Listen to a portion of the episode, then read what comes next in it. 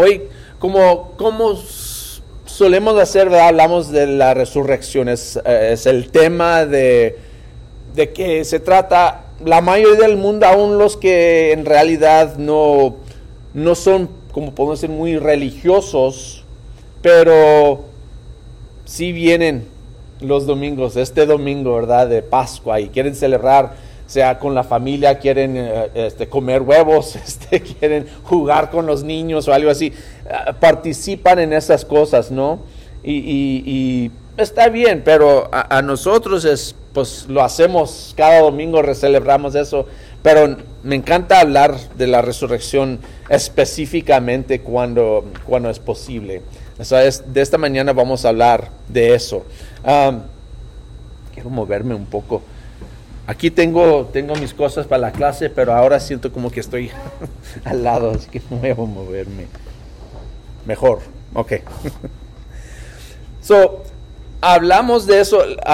En la mañana leyeron de Mateo capítulo 27 y, lo, que, lo que pasó después de la crucifixión de Jesús. La crucifixión y cuando sepultaron a Jesucristo y en tres días ese domingo, ¿qué pasó? Pues llegaron ah, unas damas para, para preparar su cuerpo y cuando llegaron allí encontraron a un ángel. ¿Y se acuerdan lo que dijo el ángel? Dijo, que, ¿por qué buscan ustedes entre los muertos al que vive? Otra vez, ¿por qué buscan ustedes entre los muertos al que vive? No está aquí, ha resucitado. Son palabras hermosas, amén. Que Jesús ya no está entre los muertos, está vivo. Es una declaración de gran alegría. Pero de hecho, su autenticidad tiene mucho que ver con nuestra fe. De, hecho, es crucial a nuestra fe. Vamos a 1 Corintios capítulo 15. 1 Corintios capítulo 15.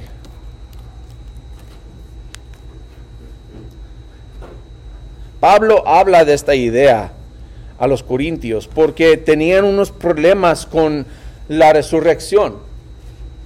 Algunos estaban hasta diciendo que no, no pasó eso, que no fue resucitado Jesús. Y, dijeron, ah, pues sí, creemos en él, creemos que era un buen maestro, pero, ah, pues ¿cómo es que se va a resucitar? De hecho, aún hoy hay personas que dicen lo mismo, ¿no? Que dicen, no, yo creo que Jesús fue un hombre muy bueno, un maestro muy bueno, que tenía unas enseñanzas muy buenas, pero pues no creo que se resucitó, eso no tiene sentido. Pero fíjense lo que dice Pablo en 1 Corintios capítulo 15, empezando con versículo 14. Dice, y si Cristo no ha resucitado, nuestra predicación no sirve para nada, como tampoco la fe de ustedes.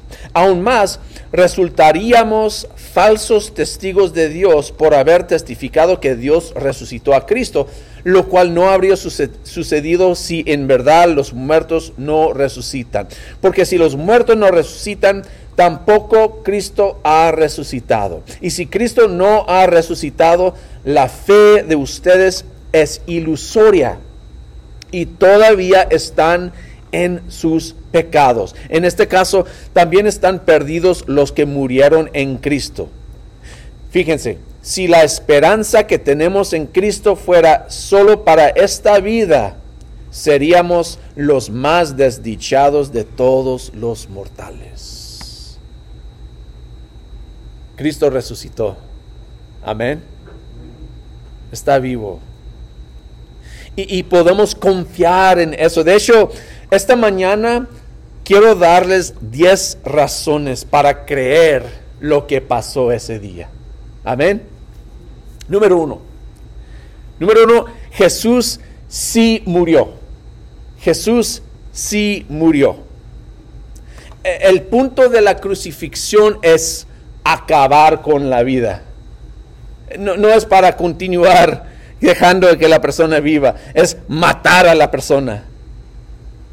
Lo que sabemos de Juan 19:34 es que un soldado le abrió el costado con una lanza. En otras palabras, no se desmayó Jesús. Hay algunos que dicen, ah, pues solamente se desmayó y luego lo trajeron a, la tumba y luego se levantó y, nunca, no murió. No, Jesús murió. Falleció. Pilato no hubiera entregado su cuerpo si su muerte no fue certificado por el centurión, como dice Marco capítulo 15, versículo 45. Entonces, primeramente, tenemos que entender que Jesús sí murió. Número dos, Jesús fue sepultado, como dice Lucas capítulo 23, versículos 52 a 53. Sabemos de que José de Arimatea lo sepultó. Él era un miembro del consejo, pero no estaba de acuerdo con su condenación era rico porque tenía su propia tumba. Eso no era algo muy normal para la mayoría de la gente. Y también dice la, escritura en Juan 19 que fue ayudado por Nicodemo, otro miembro del consejo. Lo sepultaron en esta tumba después de remover los clavos, envolver su cuerpo en una sábana limpia sepultaron, lo sepultaron en una tumba en que nunca se había sepultado un cuerpo. Y eso es importante. Es importante entender por qué dijeron que nunca había puesto un cuerpo en eso, porque lo que solían hacer en ese entonces es, después de morir alguien, pusieron su cuerpo, perdón, en una tumba como por un año. Pero después de un año quitaron sus ah, huesos y lo pusieron en un osario. Entonces, el cuerpo ausente no es otro cuerpo que fue sacado de la tumba. El cuerpo de Jesús, que no está allí. La tumba está en un lugar conocido. No es que los discípulos se equivocaron al buscar el cuerpo en, en otro tumba. Ah, pues se, se equivocaron. No, no sabían. Hay muchas razones que dan la gente que por qué no es cierto lo que pasó. Pero sí, Jesús fue sepultado. Murió, fue sepultado. Pusieron una roca grande en la entrada y esa roca fue sellada. Dieciséis soldados guardaron el sepulcro. Jesús murió. Jesús fue sepultado. Otro punto, número tres. Después de su resurrección, Jesús apareció a muchos. Varias mujeres descubrieron la tumba vacía.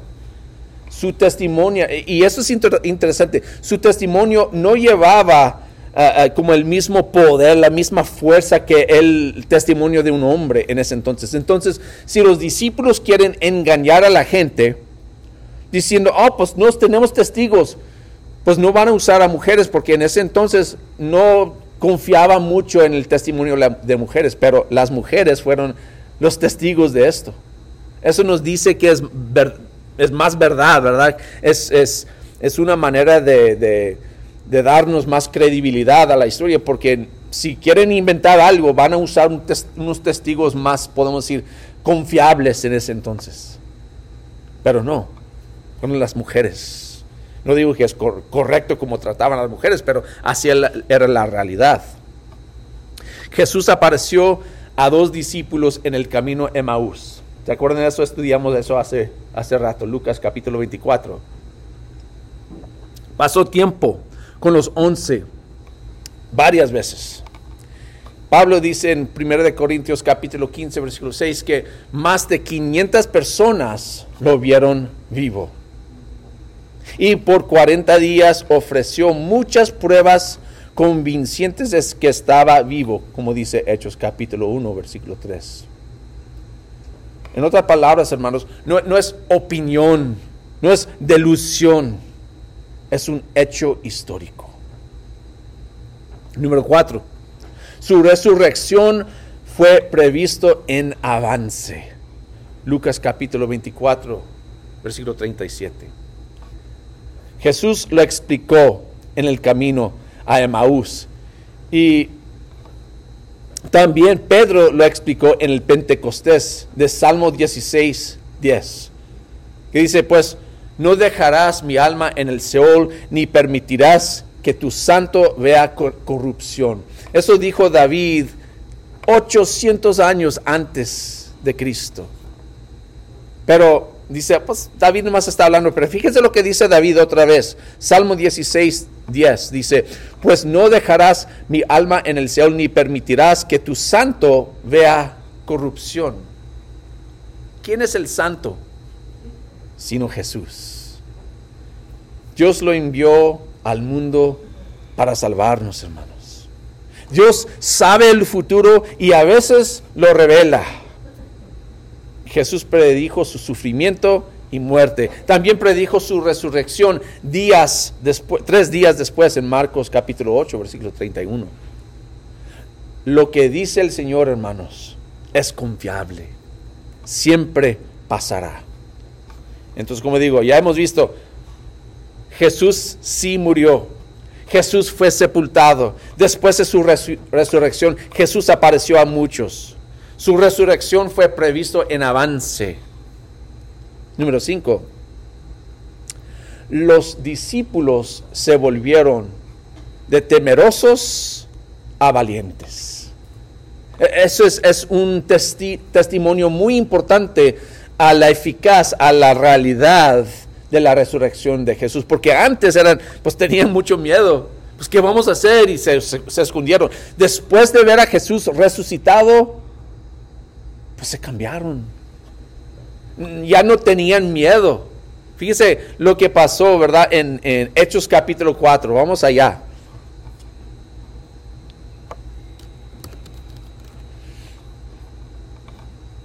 Hechos capítulo 4. Antes se escondían. y, de hecho, nosotros entendemos eso. Durante la pandemia, pues experimentamos este temor de la muerte, ¿no? Ponemos cubrebocas, evitamos grupos grandes. Es natural temer la muerte. Es lo que hacían ellos. Por eso todos se huyeron cuando los soldados capturaron a Jesús. ¿Se acuerdan eso? Que ahí están todos en el huerto con Jesús y luego vienen los soldados. ¿Y qué hicieron los discípulos de Jesús? Como los niños cuando nosotros decimos, ah, ¿qué es? Es hora de lavar los trastes. Se fueron los discípulos, se huyeron, pues tenían miedo de perder sus vidas. Por eso Pedro negó a Jesús tres veces fuera de la casa del sumo sacerdote, por temor. Pero después, después de la resurrección, fíjese lo que dice Pedro en capítulo 4 de Hechos, eh, Hechos 4, versículo 18. Cuando ya vienen los, los mismos hombres del consejo, dice, los llamaron y les ordenaron terminantemente que dejaran de hablar y enseñar acerca del nombre de Jesús. Pero Pedro y Juan replicaron, ¿es justo delante de Dios obedecerlos a ustedes en vez de obedecerlo a Él? Júzguenlo ustedes mismos. Nosotros no podemos dejar de hablar de lo que hemos visto y oído. Qué cambio, ¿no? Es una prueba grande de la resurrección de Jesús, que sus discípulos cambiaron tanto de temor, pues, a valor. Número 6. Otra razón de creer en la resurrección de Jesús. Sus discípulos observaron la cena del Señor. Fíjense lo que dice 1 Corintios 11, 26. Es uno muy famoso que leemos muchas veces, casi todos los domingos, que habla de la cena del Señor. Pero fíjense lo que dice, es muy importante lo que dice. Primera de Corintios 11, 26. Dice, porque cada vez que comen este pan y beben de esta copa, proclaman que la muerte del Señor Ok, pues proclamar la muerte. Pero ¿qué dice? Hasta que Él venga. si alguien está muerto, no estamos esperando que venga la persona. Si hacemos eso, estamos locos, ¿no? ya han fallecido, ya, ya están muertos. Jesús está vivo. Por eso cada domingo celebraban la cena del Señor. No solo para recordar su muerte, sino para esperar su venida. Ya creyeron, ya vieron, ya sabían. Número 7. El archienemigo de Jesús fue convertido por la resurrección. El archienemigo, estamos hablando de Saulo de Tarso. Sabemos quién es Saulo de Tarso, ¿no? Fue un oponente de, Cristo, persiguiendo a los cristianos, echándolos en la cárcel hasta que hizo como su misión imprisionar o aún matar a los cristianos, enemigo de Cristo. Pero rumbo a Damasco, todo cambió. Vio a Jesús vivo y cambió todo. Saulo se convirtió en Pablo. Cambió su vida, cambió su misión. En vez de imprisionar, encarcelar a los cristianos, se volvió un cristiano. Empezó a, a predicar esta misma palabra que quería matar antes. Esa conversión no es nada, es algo, es algo muy grande se volvió uno de los mensajeros más apasionados por Jesús. Eso es el poder de la resurrección, hermanos. Cambiar personas. Número 8. La tumba de Jesús no fue enclaustrado. La tumba de Jesús no fue enclaustrado. ¿Sabe lo que es eso? Cuando, cuando honran la tumba de alguien, ¿verdad? La familia de Rome hace eso, tienen a su papi, ¿verdad? Que tienen ahí.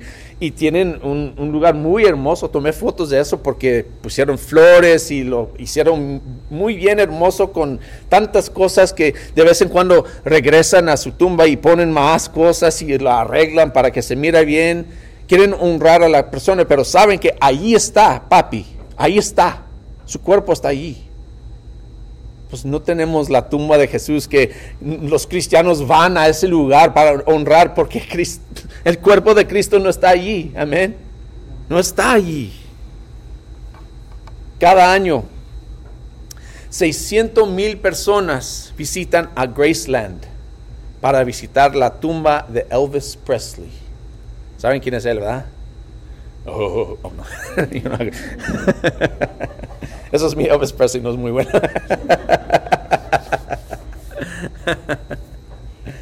Aún en el paso vemos a muchos monumentos en, las, calles, ¿verdad? Que un, ser querido que ha muerto en la calle por un accidente y vemos una cruz ahí o hasta una bicicleta que ponen ahí pintada blanca porque ahí falleció un familiar. Sabemos, tenemos esos lugares, pero no tenemos eso para Cristo porque Él resucitó, hermanos. Él no está en la tumba. Hasta la tumba de Muhammad está bajo un gigante bóveda verde. Nuestro Salvador no tiene una tumba para su cuerpo porque está vivo. Número 9. La iglesia de Jesús ha superado la prueba del tiempo. Un sabio llamado Gamaliel. En Hechos capítulo 5, cuando ya están persiguiendo a los cristianos, un sabio, ah, uno de los líderes, aconsejó a los judíos a dejar en paz a los discípulos de Jesús. Él dijo en Hechos 5, 38 a 39, suéltenlos. Si lo que se proponen y hacen es de origen humano, fracasará. Pero si es de Dios, no podrán destruirlos y ustedes se encontrarán luchando contra Dios. Dijo eso alrededor del año 33 después de Cristo y todavía existe la iglesia. Amén. Servimos a un Salvador resucitado, como cantamos en la mañana.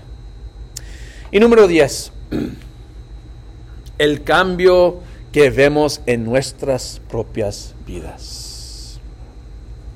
No es por suerte, que hemos visto este cambio. No es, no es porque estamos trabajando más, no es, no es por un libro de autoayuda, es por el poder de Jesús. Su resurrección ha causado en nosotros un cambio. Su espíritu morando en sus discípulos nos ha cambiado, hermanos, nos ha transformado. Es otro testimonio, testigo de la resurrección de Jesús. Entonces, hermanos, esta mañana espero que estos 10 razones nos ayuden en, nuestra fe a recordar cuando alguien dice, ah, pues es un, es un fábula, es un, una historia, una cuenta. No, hermanos, es actual, es real. El Hijo de Dios vino a este mundo, vivía como nosotros murió, en una cruz, fue sepultado y tres días después fue resucitado. Y ahora nos espera. Jesús nos espera. Eh, eh, Jesús continúa renovándonos hoy en día. Puede renovar tu vida hoy si la entregas a Él. La, imagen de la resurrección se ve claramente en el bautismo. Hablamos de eso, el bautismo. Por eso Pablo dice en Romanos capítulo 6, versículos 3 a 4. Dice, ¿acaso no saben ustedes que todos los que fuimos bautizados para unirnos con Cristo Jesús, en realidad fuimos bautizados para participar en su muerte? Por tanto, mediante el bautismo fuimos sepultados con Él en su muerte, a fin de que así como Cristo resucitó por el poder del Padre, también nosotros llevemos una vida nueva. La resurrección se ve aún en nuestro bautismo en Jesús. Así que puede cambiar nuestras vidas hoy mismo. La resurrección que pasó hace dos mil años todavía puede ser eficaz, poderoso. Si ya te has sido bautizado, hermanos, espero que eso te ayuda a, a, renovar tu fe, a confiar más en ese poder. Si todavía estás esperando, pues no sé, pues tal vez el poder de Dios está en ese bautismo. El mismo poder que resucitó eh, a Jesús de entre los muertos también te puede resucitar de tu vida vieja, transformarte en una vida nueva. Vamos al Señor en oración, hermanos, y ahí terminamos.